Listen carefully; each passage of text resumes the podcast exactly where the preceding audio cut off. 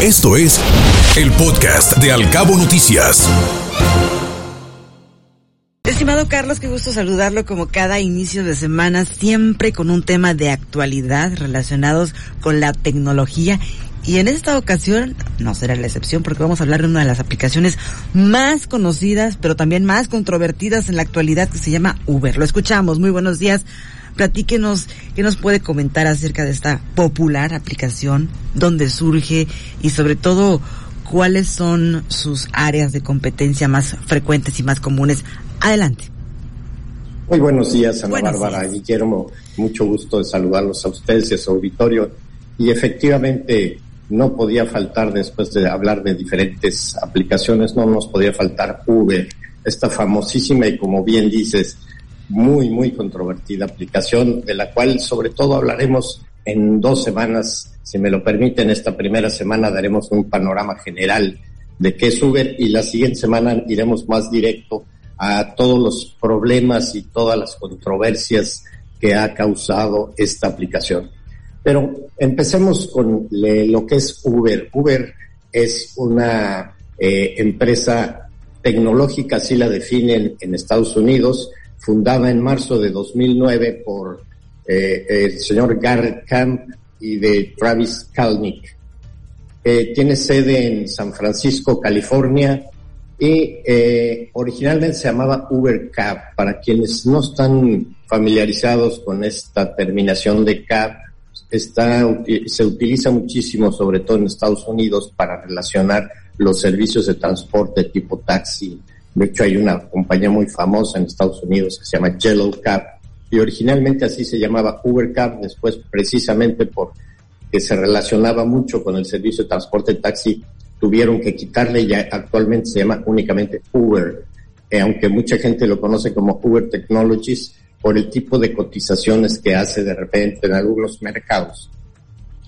Pero la definición básica de, Uber es un proveedor de servicios de movilidad tipo taxi vía una aplicación móvil. Así es importante hacer esta relación porque es un servicio de transporte, pero muy ligado, anclado a una aplicación. Y este, decíamos ya, inició en 2009 con Garrett Camp, un programador de computadoras. Y aquí quiero detenerme un momentito sobre todo para hacer llamar la atención a nuestros grandes eh, emprendedores mexicanos. Eh, hay que ver en la base de esto, quien, inicia este, esta empresa tan importante, que es un monstruo y ya lo veremos la semana que entra actualmente, pues era una persona que no tenía ni idea de lo que era el servicio de transporte de taxis ni nada, era un simple programador que empezó esta empresa, que empezó a trabajar en esto y que funcionó maravillosamente. Este fue el, principal proveedor de este servicio de transporte directo mediante un esquema compartido de costo. Uber es un intermediario ya que no posee ningún vehículo. Esto es increíble. Cuando veamos el tamaño que tiene Uber, Uber no tiene vehículos. Simplemente lo que hace es que eh, contrata o digamos o combina la oferta con la demanda y simplemente recibe una comisión por cada reserva de servicio. Y el modelo de Uber contempla también tarifas de precios dinámicos basadas en oferta y demanda, que esto también ha sido muy controvertido porque pues, muchos servicios de taxi no están diseñados para esto o está prohibido este esquema en algunos países. Sin embargo, es, era una de las bases y sigue siendo una de las bases del servicio de Uber al momento de efectuar la reserva y con una cotización por adelantado. Y originalmente Uber se empezó a ofrecer como un servicio pues realmente de lujo muy por encima del, del costo de los taxis. Originalmente eran autos negros, muy lujosos, sumamente caros y así empezó Uber. Esta sería... Eh, Lo recordamos, Carlos. Carlos, justamente tocas un tema relevante. Es un servicio que empezó siendo un servicio de lujo. Recordaremos por ahí los Uber Black. Pero la realidad, Carlos, es que con el tiempo no solamente se ha ido degradando, sino que ha estado también envuelto en diferentes polémicas abuso sexual, violencia, peligro. Ha cambiado muchísimo la calidad en términos de seguridad que ofrece esta plataforma. ¿A qué se debe? Y esto aunado también al tema de los problemas con transportaciones privadas, taxis, prohibiciones en diferentes ciudades y países del mundo. ¿A qué consideras que se deba este cambio en la estructura de Uber y sobre todo al tipo de servicio que actualmente se ofrece?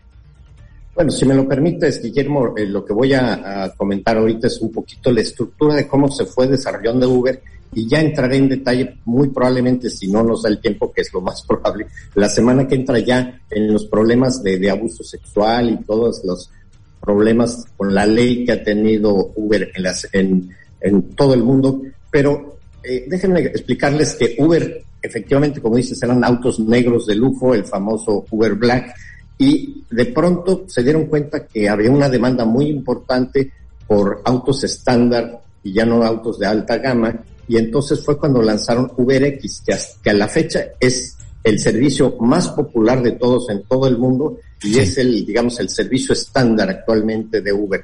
Pero también tenemos el famoso Uber LX, donde uno puede contratar una SUV o una de estas camionetas donde puede llevar hasta seis o siete pasajeros, o puede uno contratar Uber Comfort, donde le garantizan que es un auto nuevo, muy espacioso, sobre todo para la gente que es muy robusta o que tiene problemas de, estatura, puede contratar ese servicio, o el ya conocido Uber Black, donde te garantizan que es un este eh, conductor calificado en un auto de lujo.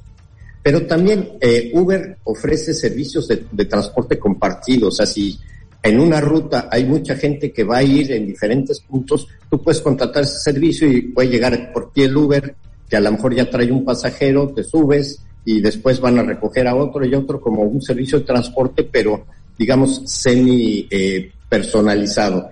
También tiene un servicio de entrega de paquetería muy importante hay que entender que, ahí entra Uber en el servicio de paquetería, pero no es un servicio de paquetería por, de por sí, porque quien decide qué es lo que se va a enviar y a dónde es el, el usuario y Uber simplemente eh, facilita el servicio de transporte.